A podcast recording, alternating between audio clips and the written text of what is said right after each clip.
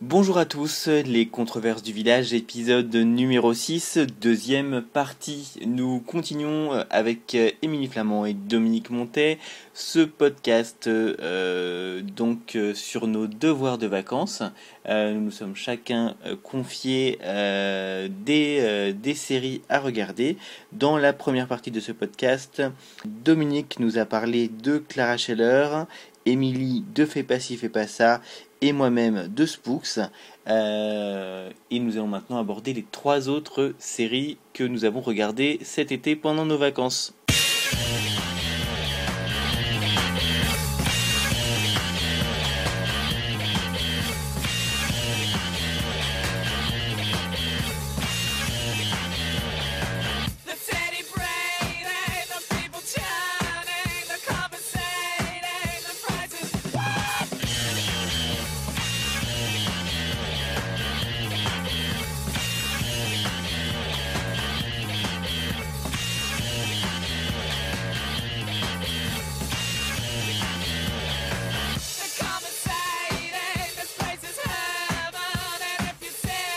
On enchaîne avec euh, une série que j'avais proposé à Dominique de regarder. Après les gonzesses. Après euh, lui avoir fait regarder une série de Nana avec euh, le deuxième personnage principal, un gay. j'avais décidé d'être sadique jusqu'au bout. et de lui faire regarder la première saison de Queer as Folk. Euh, version anglaise évidemment puisque nous sommes au village et que de toute façon nous n'allons pas. Il n'y en a qu'une qui existe. Voilà. N'est-ce pas? Exactement. Emilie a tout dit. Euh, pourquoi j'ai voulu lui faire regarder Queer Folk? Eh bien écoutez, en deux mots, c'est très simple. Parce que pour moi, Queer Folk c'est vraiment un chef-d'œuvre. Euh, c'est, je trouve que c'est une série à l'écriture sublime. Et voilà, et, j'avais une question que je me posais, qui était est-ce que euh, est pour moi un chef-d'œuvre uniquement parce que c'est une série euh, qui parle euh, de personnages gays et que je le suis moi-même et que du coup je suis dans un processus d'identification euh, primaire auquel j'ai moins l'habitude et que rien qu'à cause de ça j'adore cette série en la surévaluant. Ou est-ce que non je me trompe pas et que c'est bien un petit chef-d'œuvre de Russell T Davis et que cette série est vraiment voilà autant à autant de qualité que ce que je lui prêtais et, et je pensais sérieusement qu'en proposant à Dominique de la regarder, euh, j'aurais un bon élément de réponse à cette question. Euh, alors Dominique. Euh, Roulement de tambour. Qu'as-tu pensé de Queer as Folk Vas-tu détruire mes rêves ou pas? Non, c'est très très bien. Queer as Folk, c'est vraiment une très très bonne série. petit schéma, j'ai mis deux mois à voir Clara Scheller, j'ai mis trois semaines à voir Queer as Folk. Avec l'emploi du temps que j'ai, c'est c'est bien, c'est rapide. les personnages sont, sont, très intéressants, très touchants. Euh, on n'est jamais mis de côté, en fait. C'est la grande qualité de la série. Euh, en étant pas gay, on n'est pas mis de côté parce que ce qu'ils vivent, au-delà de leur sexualité, les, événements de leur vie qu'ils expérimentent, bah, on les a plus ou moins déjà vécus.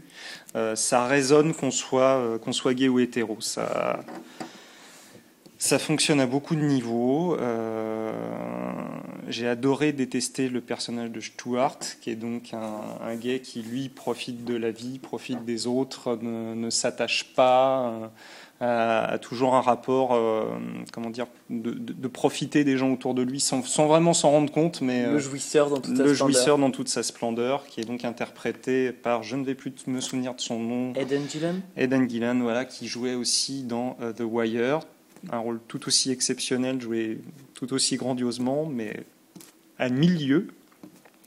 Euh, le personnage de Nathan, c'est euh, comment dire l'éternel ami euh, qui, est, plus ou moins amoureux de Stuart, de Vince, voilà de Vince pardon, euh, sans vraiment se l'avouer, qui, regarde de la SF chez lui. Euh, enfin voilà quoi, l'amoureux transi euh, qui se qui se réfugie dans dans, dans Doctor Who. Enfin c'est voilà, ça parle à tout le monde.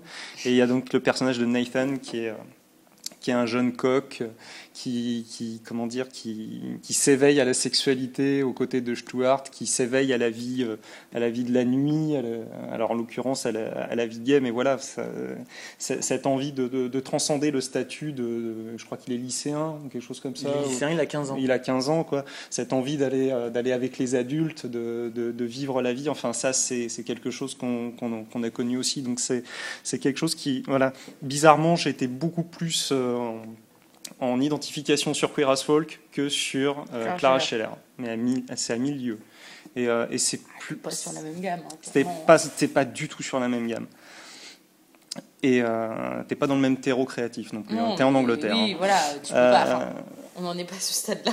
Euh, c'est c'est bourré de petites scènes, euh, petites scènes superbes, des, des- des rapports avec les, les parents que j'ai trouvé mais euh, superbement touchants. Un petit bémol sur le fait que c'est toujours les mères qui réagissent beaucoup mieux à l'homosexualité de leur enfant que les pères. Moi après, je ne suis pas expert sur la question, je sais pas comment ça se passe. Beaucoup comme ça. Voilà. Bon bah voilà. Je pensais aussi que c'était pas non plus trop éloigné de la vérité. Euh, Il y a une scène formidable où euh, donc la mère de Nathan, donc celui qui a 15 ans, euh, range la chambre de son fils, tombe sur deux trois revues porno gays et puis après finit par tomber sur euh, sur euh, comment dire un dessin euh, réalisé par son fils d'un homme nu avec un sexe démesuré. Et dans la scène suivante, on se dit, elle va ruer dans les brancards, elle va le, elle va le mettre euh, devant le fait accompli. Et non, pas du tout. C'est qu'est-ce que tu veux pour le petit déjeuner? Et j'ai trouvé ça super, euh, super attendrissant et touchant. Et l'évolution du personnage de la mère derrière et, du même acabit, on sent qu'elle a envie de faire partie de la vie de son fils, qu'elle sait pas trop comment faire. Lui, il a une réaction très adolescente, très primaire. C'est, elle est forcément contre moi, elle acceptera pas. Enfin, c'est, c'est, c'est une série très riche vraiment euh, et puis très bien écrite. Moi, ça m'a un peu, j'étais pas fâché, mais ça m'a un peu réconcilié avec Russell T Davis de voir ce qu'il était capable de faire avec euh, une histoire un peu moins euh, abracadabrante et beaucoup plus terre à terre. C'est ça, en parlant que de la vie des gens sans grands enjeux. Exactement. ouais. Là, euh, on sent que ça fonctionne bien. Après, euh, bon, euh, d'un point de vue structurel, j'ai eu un rapport un petit peu bizarre. C'est que, bon, alors déjà, j'ai pas, j'ai pas aimé du tout le, euh, le gimmick visuel de la première, euh, Du du premier épisode. épisode. avec les apartés sur, euh, sur un fond coloré absolument immonde, où il y a des personnages qui, qui Qui parle expliquent, face euh, caméra. qui parlent face caméra. on sent que c'est euh, des interviews faites plusieurs mois après. et Ils Voilà. se remémorent les événements. Et ça m'a un petit peu. euh, bon, c'est le seul point négatif. Heureusement, ça ne revient pas du tout de la série. Et euh, j'ai eu une petite sensation étrange. C'est à partir du quatri- au quat- à la fin du quatrième épisode, je crois, j'avais l'impression de voir une fin de saison et de redémarrer un petit peu comme si euh, les événements euh, prenaient place trois semaines plus tard. Et du coup, j'avais un peu l'impression de voir la saison 1 et la saison 2, ce qui n'était pas le cas. Euh, mais en dehors de ça, après, euh, non, non, ça fonctionne très très bien. C'est euh, Et et puis, c'est- alors, pour la petite histoire, évitez d'enchaîner un épisode de Queer as Folk avec un épisode de Sons of Anarchy, comme moi j'ai pu faire. Parce que voir cet acteur dans deux rôles, mais qui n'ont strictement rien à voir, c'est un choc visuel à déconseiller. Puisque donc le petit Nathan de 15 ans qui, se faisait, qui découvrait la sexualité des gays dans Queer as Folk est devenu un biker euh, barbu. euh. Je ne peux plus le prendre au sérieux, c'est horrible. La, la preuve que c'est un acteur génial, ce qui Ah, est le cas d'ailleurs. complètement, oui. Euh, Parce qu'il il donne vraiment deux partitions qui n'ont rien à voir l'une avec l'autre. Bon, déjà, en dehors de l'accent, parce qu'il a un accent anglais à couper au couteau, et quand il joue pour Sons of Anarchy, c'est bien l'accent ricain, même s'il a un petit peu de mal quand même, hein, mais bon. Euh, et puis même, au niveau de la partition qu'il joue, ça n'a strictement rien à voir. C'est... Et ça m'avait frappé parce que tu m'avais déjà, euh, par rapport à la, à la structure des épisodes que, dont Oui. tu parlais, tu m'en avais déjà parlé un peu plus tôt et euh, j'avais trouvé ça marrant parce que tu as débusqué euh, un, un secret de production, secret entre guillemets, de la série, euh, qui était que, qu'au, départ, en fait, c'était prévu qu'un autre scénariste que Russell T. Davis écrive les épisodes 5 et 6.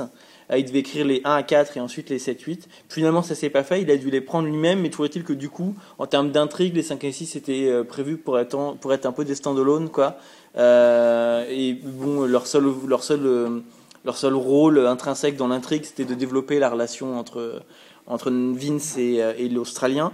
Euh, parce que sinon, s'il n'y avait pas ces deux épisodes-là, elle n'aurait pas le temps de commencer, elle finissait déjà, c'était pas intéressant. Donc il, fallait ce moment de développement. Mais en tout cas, il n'était pas censé écrire ces, épisodes. Et donc, du coup, c'est pour ça qu'il y a une, petite, une petite rupture dans la saison. Et puis, les, les fameux interviews en, sur écran dont tu parlais.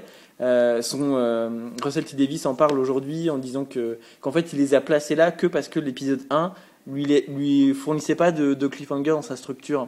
Euh, les deux personnages ramènent Nathan au Ouais. lycée et on- l'histoire pourrait très bien s'arrêter là en fait. Ça pourrait être la fin euh, définitive du truc et qu'il fallait prouver aux, aux gens que à la fin de cet épisode-là, il fallait, il allait se passer d'autres trucs. Et donc, euh, et donc Nathan finit euh, en interview en disant six mois plus tard, Stuart me suppliait de rester.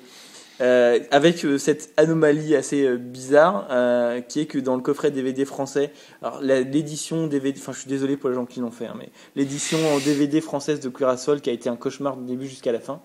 Euh, à l'époque, la série est, est sortie euh, en DVD individuel avec deux épisodes de 30 minutes par DVD, donc payer 25 euros le DVD euh, d'une heure. euh, c'est un peu too much quand même quoi. Et, euh, et donc là, et donc là il- sur, je sais pas si c'était déjà depuis cette époque et maintenant il y a un nouveau coffret qui regroupe tout. Et la, la scène finale de l'épisode 1 où il y a ce cliffhanger, elle est collée au, au début de l'épisode 2, ce qui veut absolument rien dire. Enfin, Ah bon, oui. c'est euh, c'est un peu c'est un peu n'importe quoi. Euh, Émilie, tu as le même avis que nous sur Cuirass Folk? J'ai pas vu Cuirass Folk. Tu n'as jamais vu Non. Cuirass Folk? Je savais pas. J'ai vu des, des bribes de Cuirass Folk. J'ai un vaguement. j'arrivais à peu près à suivre parce que j'avais lu des choses dessus. Donc, euh, au niveau des persos, etc., j'arrivais à suivre à peu près ce que vous disiez. Mais j'ai pas, j'ai pas suivi la série en elle-même. Donc, euh, voilà, ce sera pour l'année prochaine. Je la conseille chaudement. Euh, validé par Dominique, euh, ce qui prouve que même de qualité. Euh, mais non, ce qui, ce qui- enfin, c'est important. Ouais. Enfin, ça prouve, voilà, que c'est pas. Je suis sûr que énormément de gens euh, ont jamais regardé Folk En se disant, en se disant, bah, c'est quand même un peu une série pour les gays, quoi. Complètement. Euh, et ben, vous avez la preuve que c'est pas le cas. Et moi, je l'ai aussi. et Je suis assez content. Et oui, je vais glisser ça. Enfin, euh, 3615 My Life. Je suis désolé. Cet été, en, en parallèle, euh, j'ai fait voir, euh, j'ai fait voir la série à une de mes collègues qui, qui est psychologue en fait.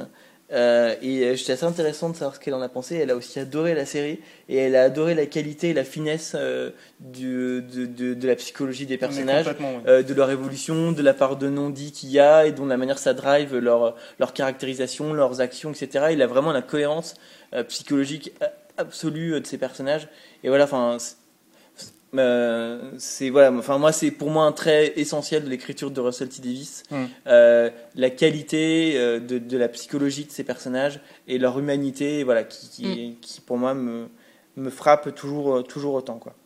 Et qui, euh, qui se voit vachement quand on voit, et notamment on l'a vu dans Torchwood, genre, genre de choses, Oui, oui. du Russell T Davis plus écrit par Russell T Davis, euh, ça peut vite virer euh, au n'importe quoi. Mm. Et on voit que lui, il a une patte. En fait, il a, il, il est très fort pour installer des, des, des- j'allais dire des caricatures, mais c'est pas le mot, des archétypes.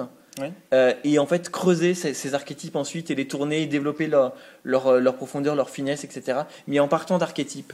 Et, euh, et si, euh, comme euh, par exemple il a fait avec Torchwood, il écrit le pilote et il refile ça à d'autres gens, il a tendance à plus rester que les archétypes en Mm. fait. Ouais. Euh, Super cette finesse. voilà. Bon, et ben euh, ensuite, euh, on va enchaîner. Euh, Dominique, tu avais proposé à Émilie de regarder Spaced. Si t'as pas aimé, je vais me fâcher. hein. Non, non, non, j'ai aimé. Alors ça pourquoi, va? pourquoi tu voulais qu'elle regarde cette série? Non, parce que c'est euh, Spaced, c'est un petit peu un, un monument de la télévision anglaise. Ça a duré deux saisons, euh, deux fois sept épisodes. Euh, C'est un petit bijou d'humour, euh, donc euh, créé par Simon Pegg et Nick Frost Euh, Jessica. euh, et Jessica Stevenson, ouais, enfin qui a changé de nom depuis d'ailleurs. C'est Heinz. Ouais. C'est marié. Quel dommage. Et donc euh, c'est même plus que, enfin c'est c'est un élément de pop culture en, en C'est un Angleterre. ovni, hein, de toute façon. Et c'est un ovni complet, c'est euh, c'est très chargé justement en pop culture. Et, et c'est drôle à mourir. Et donc euh, voilà, j'ai pas du tout de pression. Ça va, t'as aimé? Non. Dominique, s'il te plaît, ah, enlève ce couteau de la table.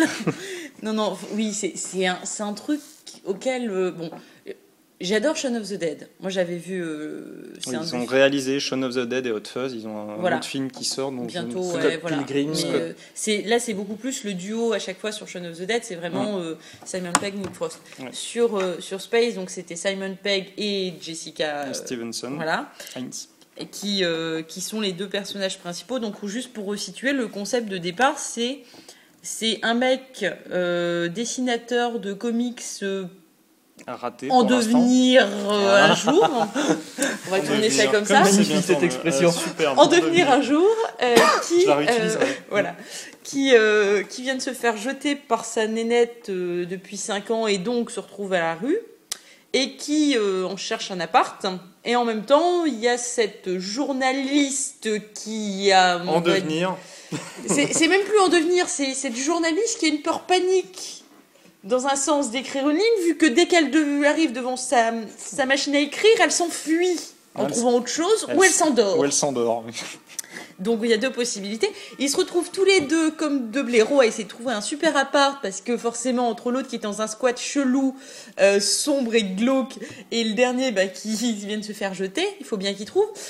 Ils ont bien sûr c'est Londres, hein, tout le monde connaît les problèmes pour se loger à Londres, et ils se retrouvent à devoir euh, à- avoir un appart génial. euh, potentiellement à louer, mais où ils doivent, euh, c'est pour un couple, ils veulent absolument un couple dans l'appart, donc ils se font passer pour un couple euh, pour avoir cet appart et c'est comme ça que commence euh, la- colocation et donc la série. Ce qui pourrait être un, très, un, un, promis, un prémisse de très mauvaise sitcom. hein, ouais, sauf qu'en fait, on n'en a rien à foutre dans un sens que ce soit un couple, complètement. faux couple, c'est terrifiant.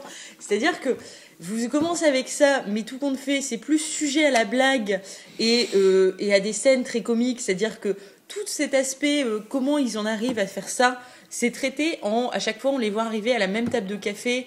Euh, ils se connaissent pas au départ, mais comme il y a toujours du monde, ils se retrouvent à deux en face l'un de l'autre en train de faire leurs annonces et ainsi de suite. Ils arrivent dans cette maison qui, c'est propre, il y a deux chambres, c'est décent, enfin limite, voilà, c'est le. Ils viennent de, de tellement Ouais. de maisons hantées, on a l'impression que c'est génial, ils en peuvent plus, ils font tout ce qu'ils peuvent pour l'avoir. Et en même temps, c'est un truc de barjot cette baraque. Et c'est ça qui est absolument génial, c'est que c'est c'est une galerie de portraits. Donc il y a ces deux persos-là qui déjà ont leur dose, hein, euh, faut l'admettre. faut, faut- on va revenir sur eux après, mais qui ont derrière à côté euh, un voisin en dessous qui est Brian. Alors comment vous expliquer Brian Ne cherchez pas Brian dans la kitchen. C'est un artiste. Voilà, Brian qui, qui est focalisé sur euh, la douleur, Oui, je me la souviens. peur, Voilà. euh, et, et- enfin des trucs comme ça. Enfin, c'est, et il a une espèce de mime. Il y a, il y a un gimmick visuel. Il y a à chaque fois que on demande à Brian ce qu'il fait, et quel genre d'artiste c'est, on revient sur quatre euh, sentiments qu'on, explicite en images. Et c'est un truc absolument euh, bizarre et violent visuellement, qui au début vous fait dire que c'est des cinglés totalement. Donc ça c'est Brian. Il y a aussi leur proprio qui est euh, alors, c'est- elle- On a l'impression qu'elle est sortie d'Absolutive Fabulous, en fait. Moi, elle m'a Ouais, fait un peu ça, à ça. Elle a une mimique. euh, Pour euh, ceux qui connaissent la comédienne, euh, alors je j'ai pas les noms, je vous réfère à ma critique de Space Voilà. d'il y a je sais pas combien de temps. Euh, sa tête normale, ce n'est pas du tout celle qu'elle a dans la série. là, là, si vous voulez, vous prenez un croisement entre Absolutely Fabulous et la famille Adams. Euh, c'est un peu ça. Et en plus, vous lui collez dans chaque main un verre de rouge euh, et dans chaque main une clope en plus du verre de rouge. Et, et littéralement, il y a des scènes où elle boit d'un côté, elle boit de l'autre et ainsi de suite. Et elle est toujours en train de picoler. Elle a cette relation bizarre où une fois, dans une nuit de désespoir, Brian les monté, ils ont couché ensemble et depuis, elle fait des clins d'œil à Brian qui essaie de s'enfuir tant qu'il peut. Il y a des situations de gêne Oh, absolument géniales ils sont tous les deux dans la même pièce et t'as Brian qui regarde sur le côté, légèrement gêné, elle qui appuie. Sauver, elle, voilà, qui est en train de lui faire, mais si elle pouvait lui foutre les seins sous le nez euh, décemment, elle le ferait. Euh, donc il y a ces deux personnes-là qui sont dans la maison. Donc on se demande vraiment au bout d'un moment, mais punaise, mais qu'est-ce qui les a atterrés dans cette baraque? Parce que franchement, c'est des cas. Et non, parce qu'ils sont tous les deux de toute façon barjots. Entre elles, qui donc n'arrivent pas à écrire quelque chose qui euh, a un côté euh, très. Mais non, mais tout va bien, mais bien sûr, elle va en Inde, elle va. Euh, où elle trouve ça absolument génial, elle revient, il y a des histoires absolument. Il y a des côtés grotesques dans toutes leurs histoires, dans tous leurs personnages. Elle, elle a sa copine qui est censée être dans la mode, tout compte fait, elle travaille dans un pressing. Donc oui, elle est dans la mode dans un sens. L'autre, Simon Pegg, qui quand Son même réussit à se faire virer parce que il n'est pas d'accord avec son patron dans la boutique de comics sur la menace fantôme de Star, donc sur Star Wars, et c'est à cause de ça qu'il y a un conflit. Il y a même une scène où il est déguisé en Jedi devant un bûcher, hein, quand même. Euh, il, il a son meilleur ami qui est donc euh, joué par Nick Frost, qui est un soldat qui s'est fait virer parce que il a piqué un tank en- dans un Ouais. délire Seconde Guerre mondiale ou je sais pas.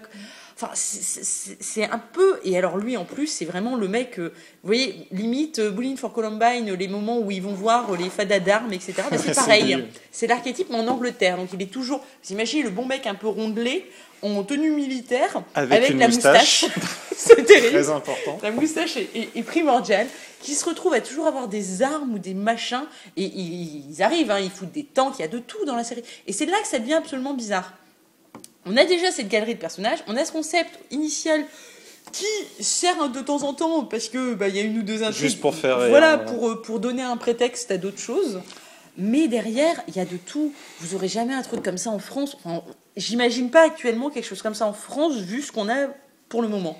C'est pas possible. Vous pourrez pas avoir des références. Il, il- il parodie des scènes de Matrix, parce que faut recadrer, donc c'était euh, 99-2000, quoi, à peu près, les saisons. hein. C'est à peu 2001. près ça. ouais. Je crois que la première était en 99, la deuxième doit être En vers 2001. 2001. ouais. Parce que la première saison a déjà quelques références marquées. Mais alors la saison 2, c'est que ça. hein. Le mec, il s'est éclaté. hein. Il a pris tous ses films qu'il aimait. Il y a du Star Wars, il y a du. Il y a du X-Files parce que. Simon Pegg dort avec Dort une avec figurine de Scully. À un moment, il fait une prière devant un poster de Buffy. Alors, alors moi qui suis absolument Joss Whedon étant mon jeu, mais j'ai trouvé ça énorme. Donc en fait, c'est une série, comment vous dire, ça dépasse le stade du geek. C'est-à-dire qu'il y a les séries de geeks où on dit, ouais, voilà, machin, le mec devant son ordi et autres. Là, c'est. Gén- Ça parle d'une génération même Tu parlais plus- de génération, c'est ça. C'est même plus loin que ça, c'est quasiment que toute cette culture n'est même plus un prétexte ou une passion, c'est leur vie, c'est leur Ouais. mode de vie. Contrairement à la tradition, enfin à ce qui est devenu la tradition du geek marketing, notamment Oui. dans les Voilà. séries US, où on plaque un geek parmi les personnages pour euh, capter le public geek, Voilà. euh, mais vraiment de façon euh, limite cynique quoi. Là, les auteurs sont encore plus geeks que les gens Ah, qui vont les regarder. c'est- geek a- par essence en fait. ouais, c'est par essence, il y a une, voilà, une vraie sincérité. C'est-à-dire que Ouais. quand, quand, tu, quand on les voit qui commencent à faire des scènes de, de fusillade de Matrix avec leurs mains comme pistolet, Hum. mais alors avec tout, hein, derrière ils te sortent, euh, ils te sortent le lance-roquette, ils te sortent tout comme ça. Hein. Euh, c'est- impressionnant parce qu'en plus on y est, parce qu'en plus on le voit et je pense qu'il n'y a même pas besoin d'être très poussé en culture geek pour repérer les, références. Enfin, c'est absolument énorme comme machin. Euh, quand on les voit arriver, elle revient de l'aéroport, où elle est allée en Inde, elle tombe sur The Master, qui fait, euh, qui est en guest dedans euh, pour euh, faire un pauvre touriste qu'elle va ba- bassiner pendant deux heures à l'aéroport et qui doit transporter quelque chose, vu qu'elle se rétame un moment, ils échangent le sac. Elle se retrouve avec deux gus, deux agents Smith à ses trousses, mais ils ont tout, ils ont l'oreillette, le costard, les petits réflexes, ils enlèvent les lunettes. C'est, mais c'est tellement énorme, c'est énorme. Le premier épisode, moi j'ai eu l'impression de regarder Matrix en cheap. C'est ça, c'est le mec qui limite vous lui filez, vous filez un fan son caméscope, il se refait Matrix dans son côté. Et c'est que des hommages comme ça tout le long de la saison. En fait, la première saison, ils l'ont filmé d'un trait avec leurs moyens. Quoi. Voilà. Mais la 2, la 2 tu sens que le côté euh, ça a marché, il a pu faire ce qu'il voulait et il s'est lâché quoi. Ouais, complètement, oui. Mais euh, la fin, on a un générique de Star Wars quand même à un moment, mais le vrai générique. L'avant-dernier épisode euh, se termine sur euh, le, le Et générique de limite, Star Wars. tu comprends même pas. Enfin, moi, pourtant, je connais Star Wars plutôt bien. Tu les vois, donc il y a une histoire avec un avec il y, a, un chien à un moment, il y a la proprio. Enfin bref, ils ont fini par révéler à la proprio que c'était un mensonge. Elle a très mal vécu, euh, elle fait la gueule, machin. Ils la recherchent. Tu vois les autres partir dans leur camionnette. Bien sûr, c'est la camionnette de Mike, leur ami euh, militaire, machin. Donc camouflés, les camionnettes. Tu les vois partir en ayant au talkie-walkie pour dire que c'est bon, ils attaquaient, machin, donc Brian et Mike.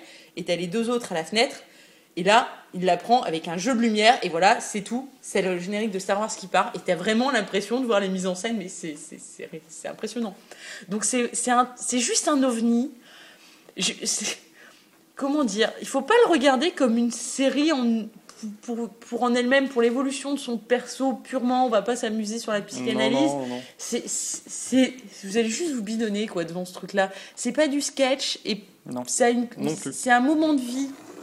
C'est, c'est une façon de voir la vie euh, euh, naturelle. C'est-à-dire que pour lui, c'est même pas euh, on pousse le vice, c'est c'est vraiment, vous voyez une bande de potes fada euh, d'un truc, et ben voilà, vous faites des blagues entre vous sur toujours sur le même film.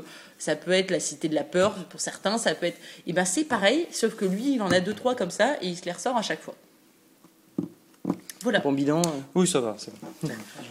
Je, je donnerai un 8 sur 10. Je pourrais revenir la, la prochaine fois. C'est bon. Allez, et pour conclure euh, ce podcast, Dominique m'avait proposé de regarder Misfits.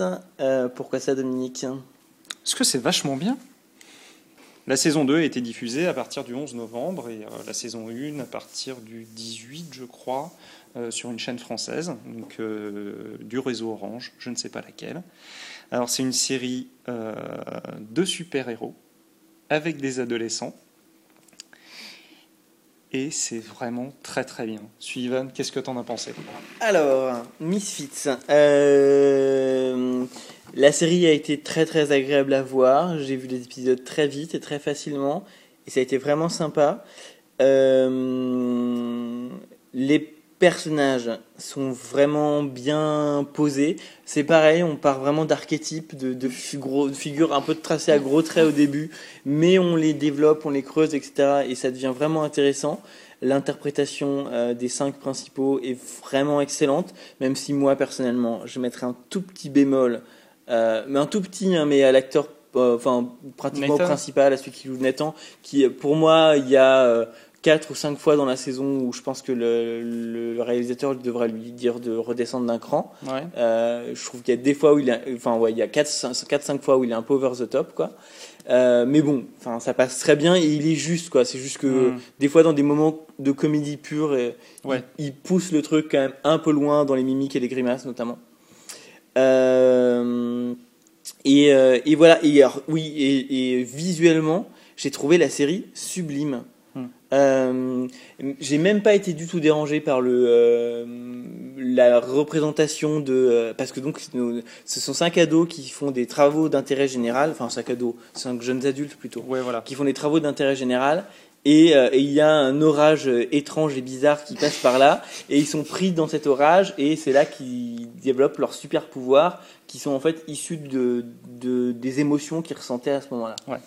Et donc, et donc c'est le moment où ils acquièrent leur super pouvoir est représenté à l'écran par, par quelque chose d'un peu euh, un peu spécial et un peu, un peu expérimental.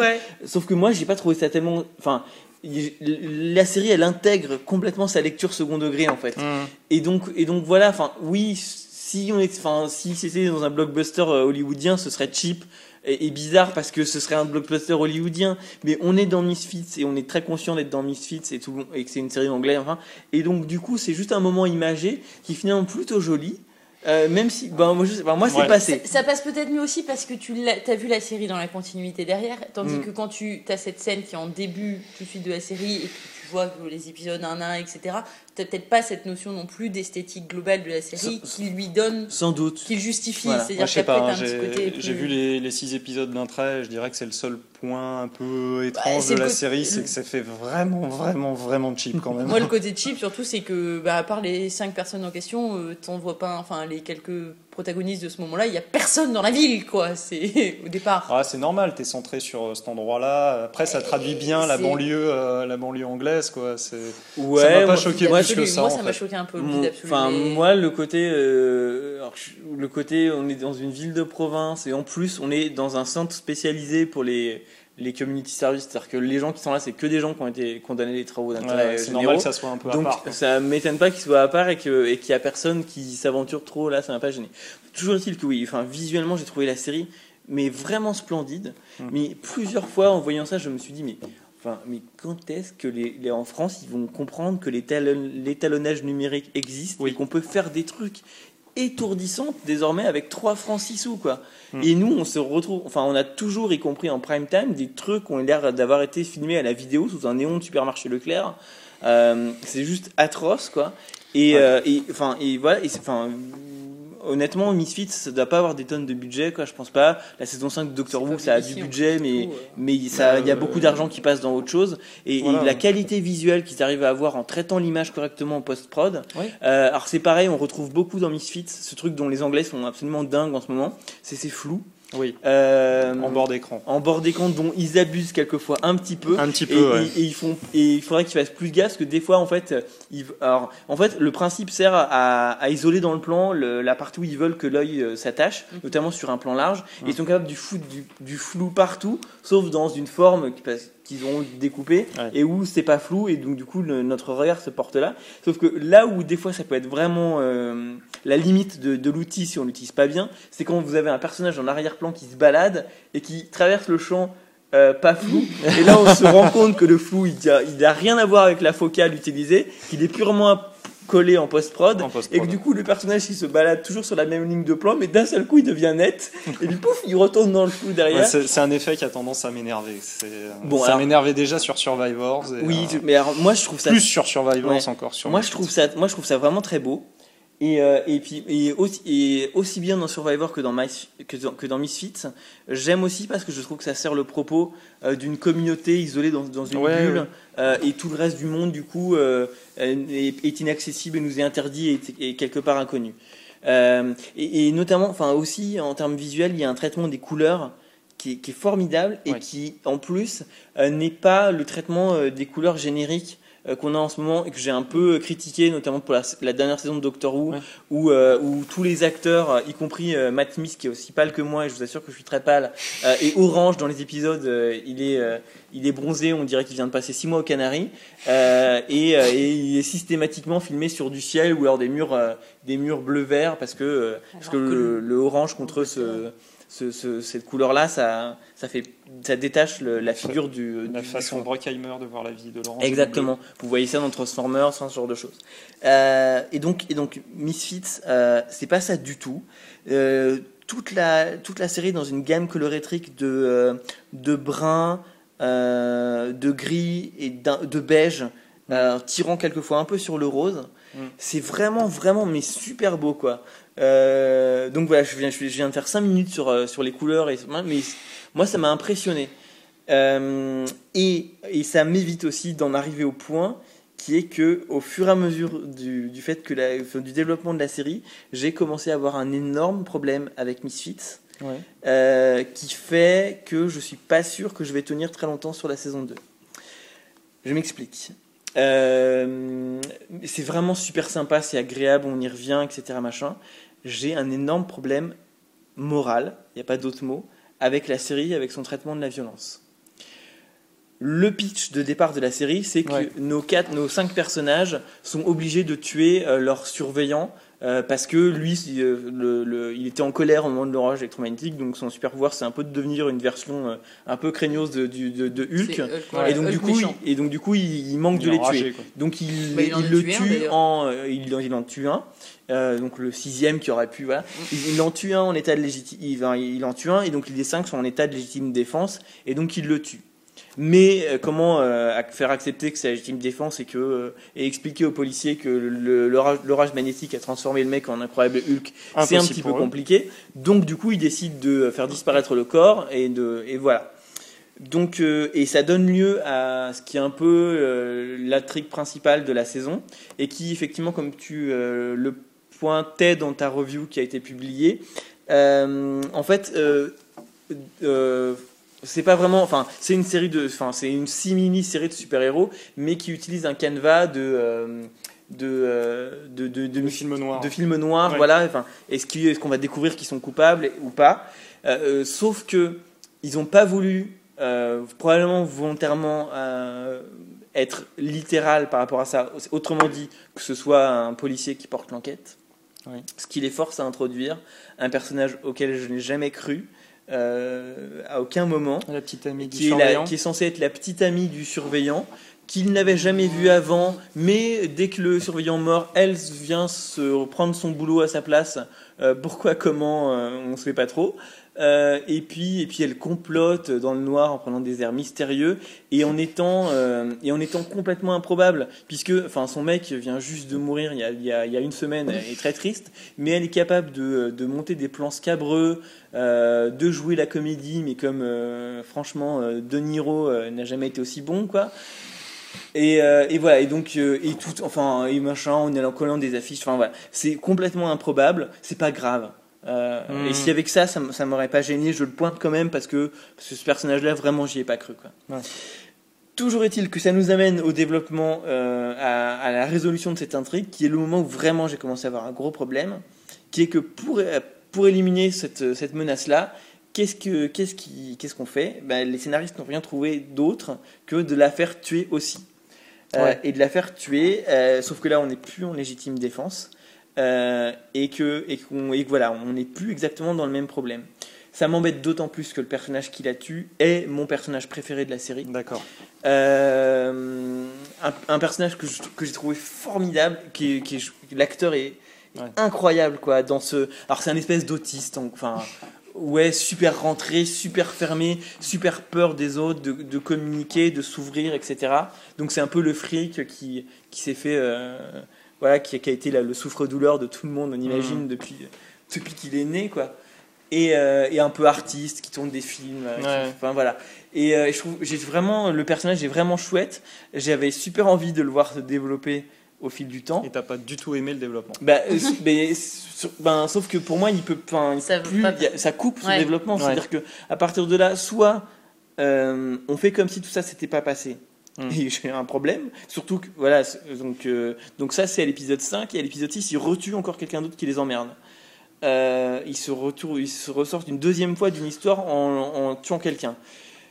Donc, donc, alors la première fois, Ça va finir par attirer l'œil, la deuxième fois, j'ai j'ai vraiment un problème. Donc, soit on traite ça et, et du coup, enfin, le personnage, il le sacrifie, je veux dire. Mm. Euh, il peut, enfin, ça peut pas durer. Mm. Soit on passe ça euh, sous un mouchoir blanc et on oublie que c'est un as- que c'est quelqu'un qui a été de sang-froid. Alors la deuxième fois, c'est plus ou moins un accident, mais enfin même la première, hein, mais bon. Enfin, Mm. moi, je, enfin, ça passe pas quoi. Un, un espèce d'assassin de sang-froid. Alors, euh, oui, ça peut être pour les protéger, etc. Machin. Enfin, ça peut être intéressant, mais sauf que si, si on le traite correctement, ça devient ce qui définit le personnage Mm. euh, à Mm. tout jamais. Euh, et on pourra pas avoir ce que moi j'avais envie de voir fondamentalement, qui est de voir ce personnage s'ouvrir, etc. Machin. Soit, soit on jette un mouchoir blanc et puis on va avoir un problème de cohérence absolue et de morale, puisque du coup, ils vont avoir, euh, enfin, lui particulièrement, souci, ils vont avoir ouais. tué euh, déjà euh, deux fois sans aucune véritable raison euh, deux personnes et, euh, et s'en être sortis et sans avoir euh, et sans, sans que ça leur pose de gros problèmes quoi. Donc euh, donc voilà donc à quel point est-ce que ça ça va pas me couper de la série? Je ne sais pas. Je pense que j'exagère un petit peu en disant que je vais pas pouvoir voir la suite parce que j'ai quand même vraiment bien adhéré, bien accroché euh, et que j'ai envie de savoir comment ils vont résoudre le cliffhanger de la première saison. Oui, Même si je crains le pire, je crains qu'ils résolvent ça euh, en, en, 30 en 32 secondes, peu à- j'aime beaucoup le teaser. hein. Le petit, le petit, la petite bande annonce qu'ils ont Ouais. foutue est assez grandiose. Euh, et voilà. Et donc, euh, et mais vraiment des très, au- enfin au-delà de ça, des très bons personnages. Donc Nathan, ce, euh, ce grande gueule un peu, un, un peu lourdingue, qui est vraiment, euh, voilà, qui est vraiment bien. Alors il est, un- il est insupportablement attachant. Enfin, Voilà, oui, C'est- assez space. exactement ça. euh, les deux, euh, les deux filles, euh, oui. Donc euh, là, elle n'est pas lesbienne en l'occurrence, mais elle pourrait, euh, la, la, la, la, la- la bonne fille virile, euh, la racaillette en, en, en survette. euh, J'adore sa façon de parler. Oh, c'est- complètement improbable. Et même Un les accent. autres, quand ils regardent- moi je me disais, c'est un accent de la, de la, de la campagne là-bas. Et les autres, Sérieusement. mais d'où il vient ton accent? Sérieusement. dans le premier épisode, C'est invivable au départ. Il faut vraiment s'habituer à, Ah oui, oui. à, Oh, sa- il à faut prendre le coup. à hein. sa manière très particulière de parler l'anglais. Si vous trouvez des sous-titres juste pour elle, prenez-les. Ah ouais, non, mais. Euh, la fille hyper sexuée avec son, euh, son pouvoir euh, qui est euh, sa- son don, sa malédiction, qui amène à des scènes euh, super euh, réussies parce qu'elle elle développe une relation avec, euh, Ouais, ouais. avec un des mecs et, et du coup euh, elle qui donc euh, qui, enfin, qui est définie par le fait qu'elle couche tout le temps avec tout le monde euh, ne peut ne, enfin, pour que sa relation soit, avec ce mec-là soit spéciale, et ben, il faut justement qu'ils se touchent plus. Et, euh, et donc, ça donne ces scènes improbables où, pour trouver leur jouissance commune, ils se masturbent l'un l'autre face à face, debout. c'est des grands moments de n'importe quoi. Et, euh, et donc là, donc lui, le, ce mec-là, c'est le, le cinquième personnage. Euh, qui est euh, alors je l'aime bien dans sa relation autrement c'est celui sur lequel j'accroche le moins Ouais. sur lequel il y a moins de développement et j'ai trouvé l'épisode qui est centré sur lui très pénible Oui. Euh, notamment parce que c'est l'épisode générique où au bout de euh, maximum 10 minutes vous pouvez vous-même écrire tout reste- le reste de l'épisode puisque c'est le standard d'épisode générique standard sur le mec qui peut réécrire le temps ah mais s'il le réécrit ça va poser d'autres problèmes hein, donc il est obligé de revenir hein. Et euh, si vous êtes comme moi et que vous aimez pas la musique qui est utilisée au début de, de la séquence, vous la elle revient 17 10 fois ou 20 fois et je n'en pouvais plus. Euh, ouais, pour moi, c'était clairement l'épisode plus faible de la saison. Oui. Alors, j'ai lu euh, d'autres gens qui pensaient exactement le contraire, donc comme quoi. euh, Il y a les- des fans des, des retours en Oui. arrière. Mais alors, pour moi, le truc, c'est que si on, si on refait un truc comme ça, que ça a été fait mille fois, faut vraiment avoir un truc spécial à dire, un twist particulier. Ouais. Et là, c'est que les twists de d'habitude. hein. Donc, donc voilà, très dur. Enfin, mais tout ça, pour finir sur un statu quo d'ailleurs. tout ça pour finir sur un statu quo qui était vachement prévisible. Et en plus, j'ai un, enfin, c'est dommage parce que toute la question de savoir quel est le pouvoir de Nathan Mm. euh, est un mystère intrigant tout au long de la saison. Et dans cet épisode, il y a un indice tellement énorme euh, que ben, enfin moi ça ça m'a semblé évident quoi. Quand, mais comment t'as fait pour survivre? Oh ben je sais pas trop machin. Ah bah oui son pouvoir c'est que il est euh, immortel, enfin qu'il a le pouvoir de survivre au truc. Et à partir de là on le sait. Et tout l'épisode 6 est monté sur un suspense. Euh, pour qu'on croit qu'il est mort, Euh, sauf que bah c'est un peu, enfin fallait pas vendre votre, euh, votre- Spoiler. Oh, c'est bon, il y en a eu 36 depuis tout à l'heure. voilà, donc, euh, donc Misfits, série très sympathique. Je comprends pourquoi elle a plu à tout le monde. Elle m'a plu à moi aussi. Euh, mais putain, euh, faites gaffe à la manière dont vous gérez la violence. Et, euh, et voilà, enfin, ça m'a, ça m'a vraiment embêté. Est-ce que vous avez quelque chose à ajouter à ce podcast fleuve Punaise, c'était long. La prochaine fois, on se donnera un seul devoir par personne. hein. Ouais, Ça fait beaucoup de devoirs. Ouais. Bon, et ben écoutez, je vous remercie euh, chaudement de nous avoir écoutés. Si vous êtes restés jusqu'à la fin, j'espère que vous avez pu, je, euh, voilà, écouter dommage, ça en on gardé le meilleur pour la fin en plus. C'est- C'était pas, c'était. On vous mettra une timeline pour que vous puissiez zapper sur les morceaux directement que vous n'avez pas encore écoutés. Exactement. C'est ce qu'on fera, mais sauf que ça vous apporte rien que vous l'apprenne maintenant, parce que vous avez déjà écouté le podcast. bon, allez, je vous remercie vraiment de, vous- de nous avoir écoutés. Bonne nuit à tous Dormez bien. Joyeux Noël À bientôt au village. Bonjour chez vous.